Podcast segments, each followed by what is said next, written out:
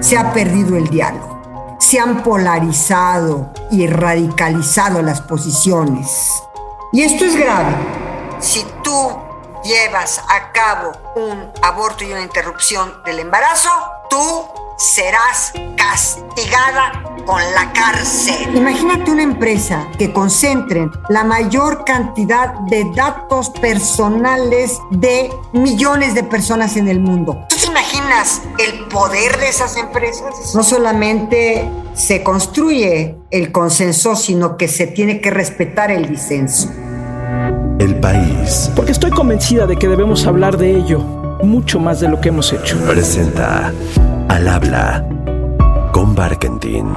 La agenda feminista evoluciona y crece gracias a millones de mujeres que han puesto como nunca antes las causas de la igualdad de género en la mesa de debate, en las calles, en los medios de comunicación, en los parlamentos, en los tribunales, en los hogares, en las universidades. Proponemos la eliminación de cualquier posibilidad de utilizar el derecho penal para sancionar tanto a la mujer que aborta como a quien la auxilie a abortar con su consentimiento. Nunca más una mujer obligada a ser madre o muerta por abortar. Olga Sánchez Cordero es actualmente presidenta de la mesa directiva del Senado de la República. Ha sido ministra de la Suprema Corte de Justicia de la Nación, secretaria de Gobernación, entre otros cargos. Y esta semana, en Al Habla con Barkentin, conversamos sobre pendientes legislativos, interrupción legal del embarazo, regulación de empresas tecnológicas, redes sociales, sobre crispación, polarización y muchas cosas más. Senadora, muchísimas gracias por recibirme unos minutos para conversar. ¿Cómo estás, senadora? Da mucho gusto saludarte a ti también, mi querida Gaby siempre con mucho respeto y reconocimiento por tu trabajo. Así que estoy muy contenta de estar contigo. ¿Cómo te ha tratado este cambio de pasar de la Secretaría de Gobernación de regreso al Senado de la República? Pues mira, mi querida Gaby, déjame y te platico. Han sido cambios en mi vida importantes, radicales y con retos enormes. De ministra de la Suprema Corte me fui, como tú sabes, de constituyente y después me fui a la Secretaría de Gobernación, bueno, pasando tres meses al Senado y después a la Secretaría de Gobernación. El Poder Ejecutivo es diametralmente distinto, diferente, con todo lo que esto significa de la Suprema Corte y del Poder Judicial. Y después, ahora, pasar al Senado de la República como presidenta de la mesa directiva, pues imagínate, también es un cambio importantísimo en mi vida, pero sobre todo también es diferente, y en el legislativo vives situaciones en donde todos son tus pares. Son 128 senadoras y senadores pares, todos, es decir, nadie tiene ningún jefe y todos estamos en una especie de cuerpo colectivo construyendo, compartiendo, consensuando o no, porque también está la diferencia en las opiniones, en las ideologías y en las cosmovisiones de la vida, porque yo he llegado a entender eso. El respeto al otro es el respeto a otra manera de tener una percepción y perspectiva de una cosmovisión distinta. Como presidenta de la mesa directiva, quiero decirte que he tratado de ser lo más objetiva, imparcial sobre todo eso y escuchar a todas las voces y darles el mismo tiempo a todos. Porque soy presidenta del Senado, mi querida Gaby. No soy presidenta Morena. Soy presidenta del Senado, no coordinadora de una fracción parlamentaria. Porque sin duda quiero decirle, quiero decirle a todas mis compañeras y compañeros que el Senado gana teniéndola usted ahora aquí como presidenta. No es secreto que vivimos tiempos muy polarizados, no solamente en México, en el mundo. Hay eh, más estridencia que diálogo. A veces las redes sociales no ayudan tampoco porque favorecen precisamente la estridencia y no el diálogo. Y pareciera que el diálogo está devaluado, por lo menos como un valor del ánimo político del mundo en el que vivimos ahora. El diálogo implica tiempo, el diálogo implica mirar al otro y a la otra, reconocer al otro y reconocer a la otra. ¿Cómo hacer esto, senadora, en momentos en donde la inmediatez se impone, la estridencia gana, el ruido colorea lo que nos está sucediendo? ¿Cómo encontrar ese tiempo para el consenso o para intentar el consenso, para intentar el diálogo? Efectivamente, se ha perdido el diálogo. Se han polarizado y radicalizado las posiciones. Y esto es grave, porque tú vas tensionando estas posiciones y entonces, si tú eres de izquierda o eres de derecha, si eres blanco o eres de color, o si eres indígena o no lo eres, y te vas tú radicalizando en estas posiciones de cosmovisión, de opiniones, de ideologías distintas. Todas las universidades fueron sometidas por el pensamiento neoliberal. Es lamentable que la UNAM eh, se haya derechizado, como sucedió en los últimos tiempos. Por supuesto que hay formas diversas de pensar en la universidad. Pretender que siga una sola línea de pensamiento es equivocarse. Yo he llegado porque estudié este libro maravilloso de Hirschman, que dice precisamente y empieza con esta reflexión. Yo tildaba a los conservadores de radicales, dice Hirschman, cuando yo mismo era el radical de izquierda y también fundamentalista de izquierda que no entendía ni dialogaba ni me acercaba a las otras ideologías. Fíjate lo importante. ¿Por qué? Porque tú dices, estos son fundamentalistas, ultras, etcétera, ¿no? Radicales, porque tú has hablado de la palabra radicalizarse. Y cuando tú estás en la crítica a ese radicalismo y a ese fundamentalismo, a veces te vas también al radicalismo y fundamentalismo del otro lado. Y a lo mejor, mi querida Gaby, en estas distensiones y fundamentalismos y radicalismos, las dos posiciones en un cierto momento se tocan. ¿Y sabes cómo se tocan? Se tocan precisamente en la radicalización. Diputadas y diputados. Diputadas y diputados. Se decreta receso. El presidente, el ejecutivo de este país, radicaliza el discurso, califica y descalifica quienes están del otro lado, en el ámbito opositor. Lo que preocupa, senadora, es que podemos solo estarnos señalando, pero no encontrar un espacio de consenso o incluso de disenso, pero de disenso dialogado. Porque este ruido de que califica y descalifica de un lado y del otro por lo menos ahorita da la sensación de que cancela el encuentro de la palabra. Esa es la sensación que da, pero tú has dicho una palabra importantísima. No solamente se construye el consenso, sino que se tiene que respetar el disenso. Y eso es lo que tenemos que lograr en estas cosmovisiones, ideologías, posiciones, diferentes. Ahora sí que lo que diga mi dedito, aunque hagan todas las manifestaciones. Señoras y señores ministros, hoy es un día histórico para los derechos de todas las mujeres mexicanas y las personas gestantes. A partir de ahora, no se podrá, sin violar el criterio de la Corte y la Constitución, procesar a mujer alguna que aborte en los supuestos que ha considerado válido este Tribunal Constitucional. Realmente creo que ninguna mujer debería de estar obligada a ser madre y ninguna mujer debería de tener una carga moral sobre sus historias de aborto, porque además el aborto no es una historia de aborto, sino una historia de decisión.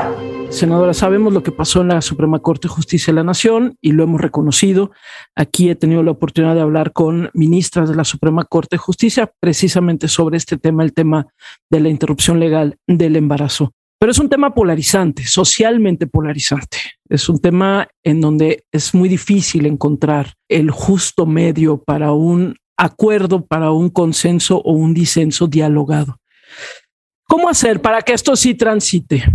Porque no se ha entendido, mi querida Gaby, no se ha entendido que lo que está en el fondo, además obviamente de los derechos sexuales y reproductivos y las libertades de la mujer y la autodeterminación de su cuerpo, no se ha entendido que la realidad de las cosas es que lo que se pretende es penalizar la conducta de una mujer y sujetarla a un proceso penal y finalmente privarla de su libertad. Eso es lo que no se ha entendido y lo que está realmente en el fondo. Y voy a ser muy clara. Este asunto, como tú sabes, me apasiona y tú me has dado realmente en la llaga, si se puede decir de esa manera. ¿Por qué?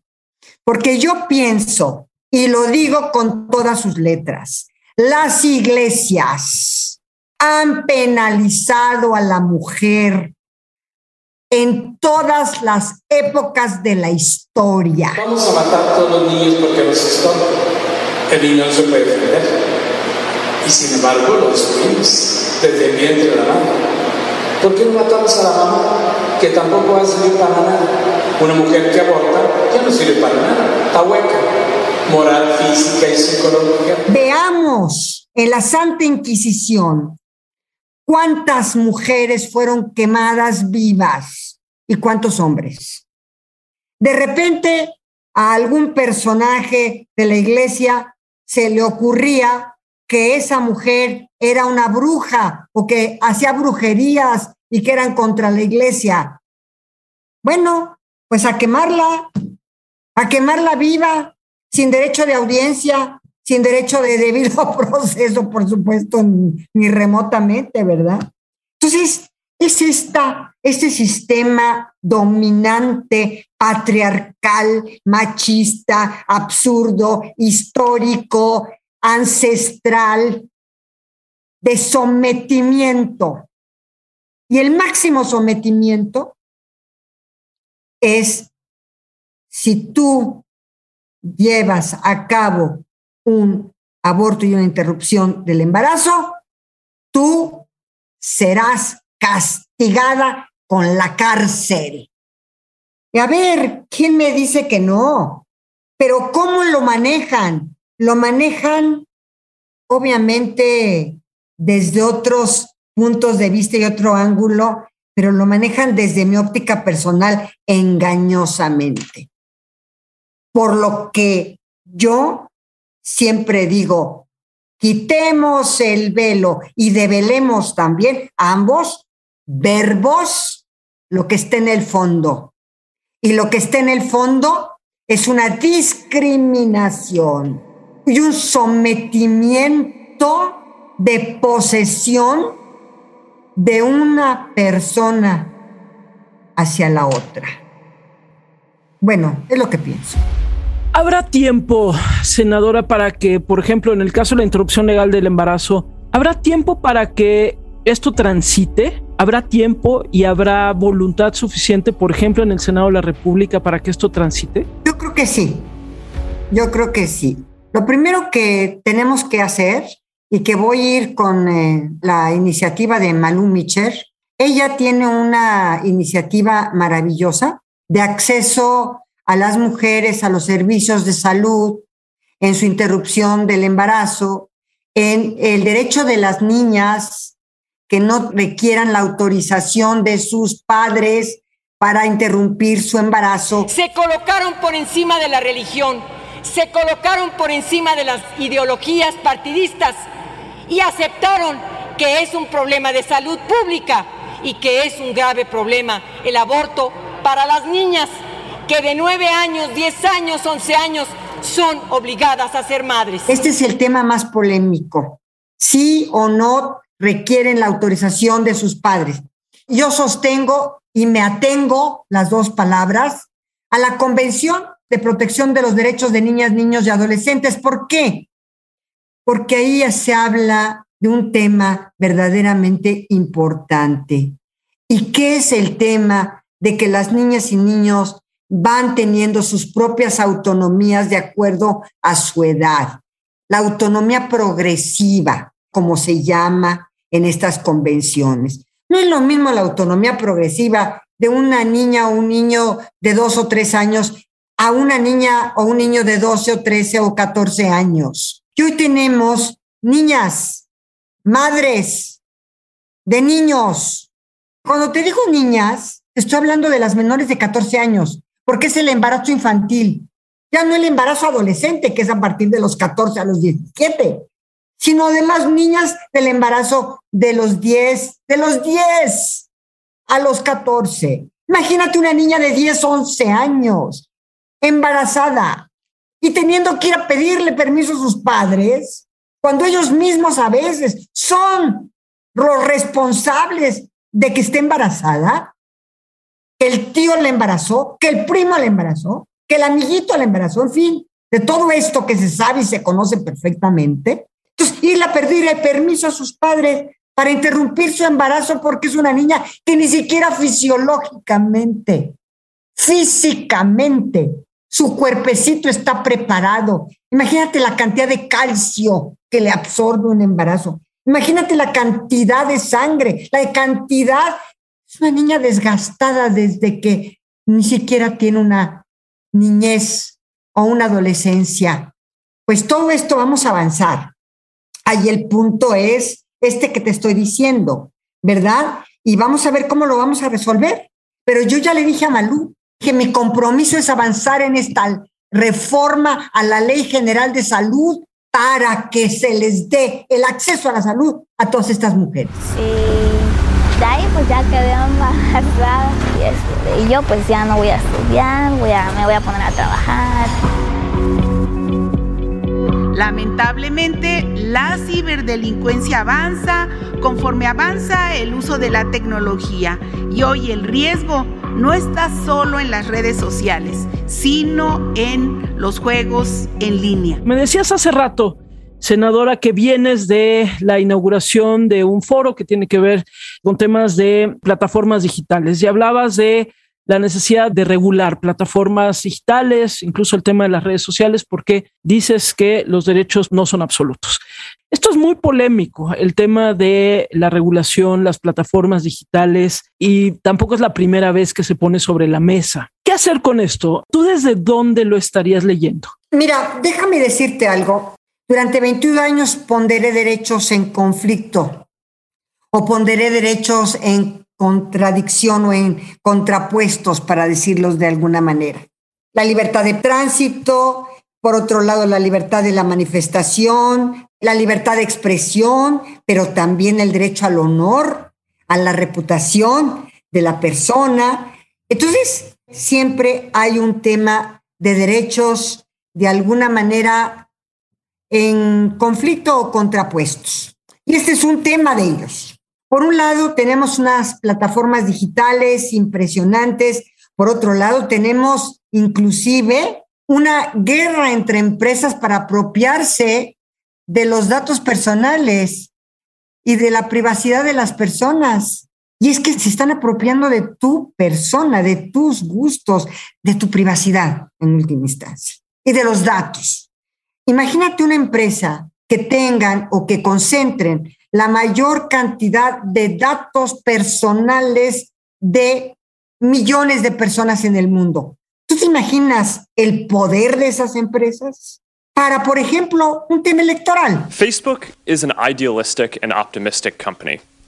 For most of our existence, we focused on all of the good that connecting people can do. But it's clear now that we didn't do enough to prevent these tools from being used for harm as well. And that goes for fake news, for foreign interference in elections and hate speech, as well as developers and data privacy. And that was a big mistake. ¿Te imaginas el poder? Impresionante. Y sin embargo, por otro lado, están las libertades. Está la protección de datos personales.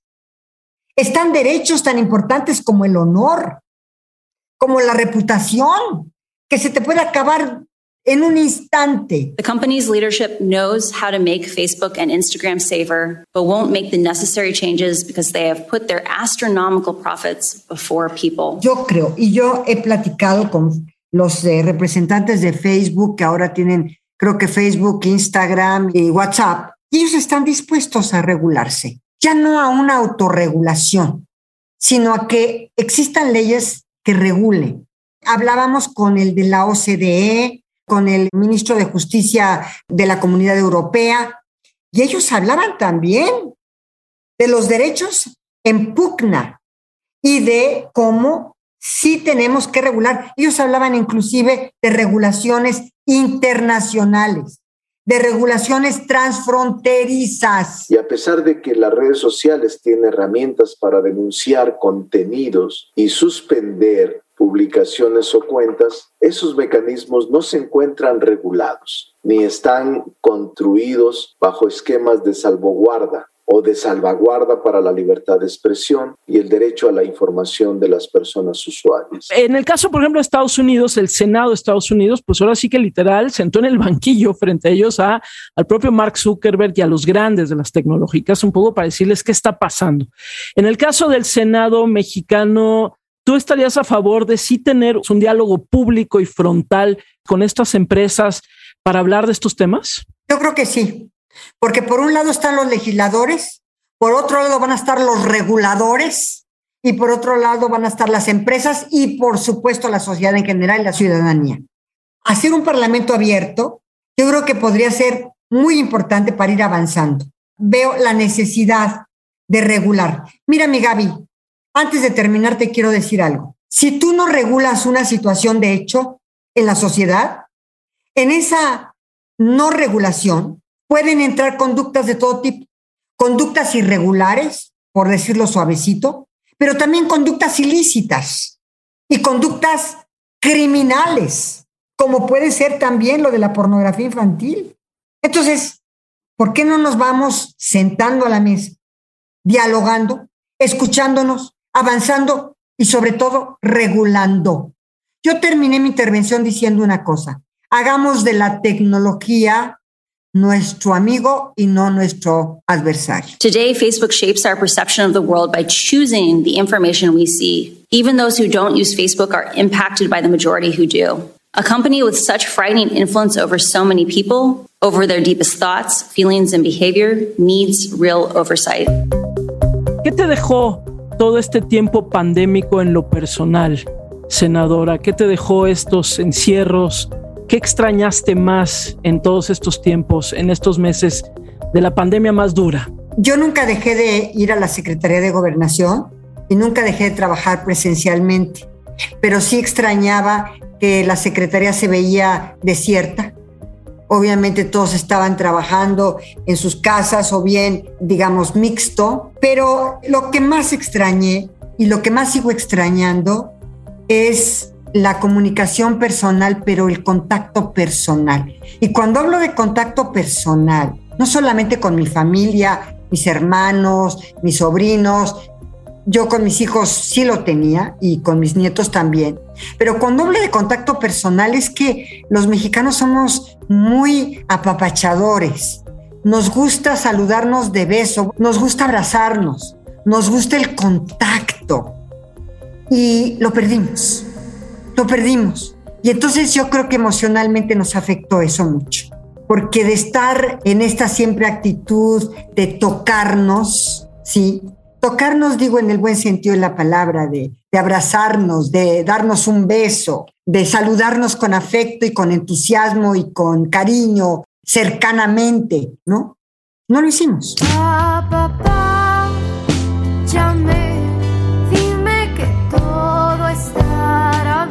Gracias, senadora, por estos minutos, por esta conversación. Muchas gracias. Gracias a ti, mi querida Gaby. Gracias por todo.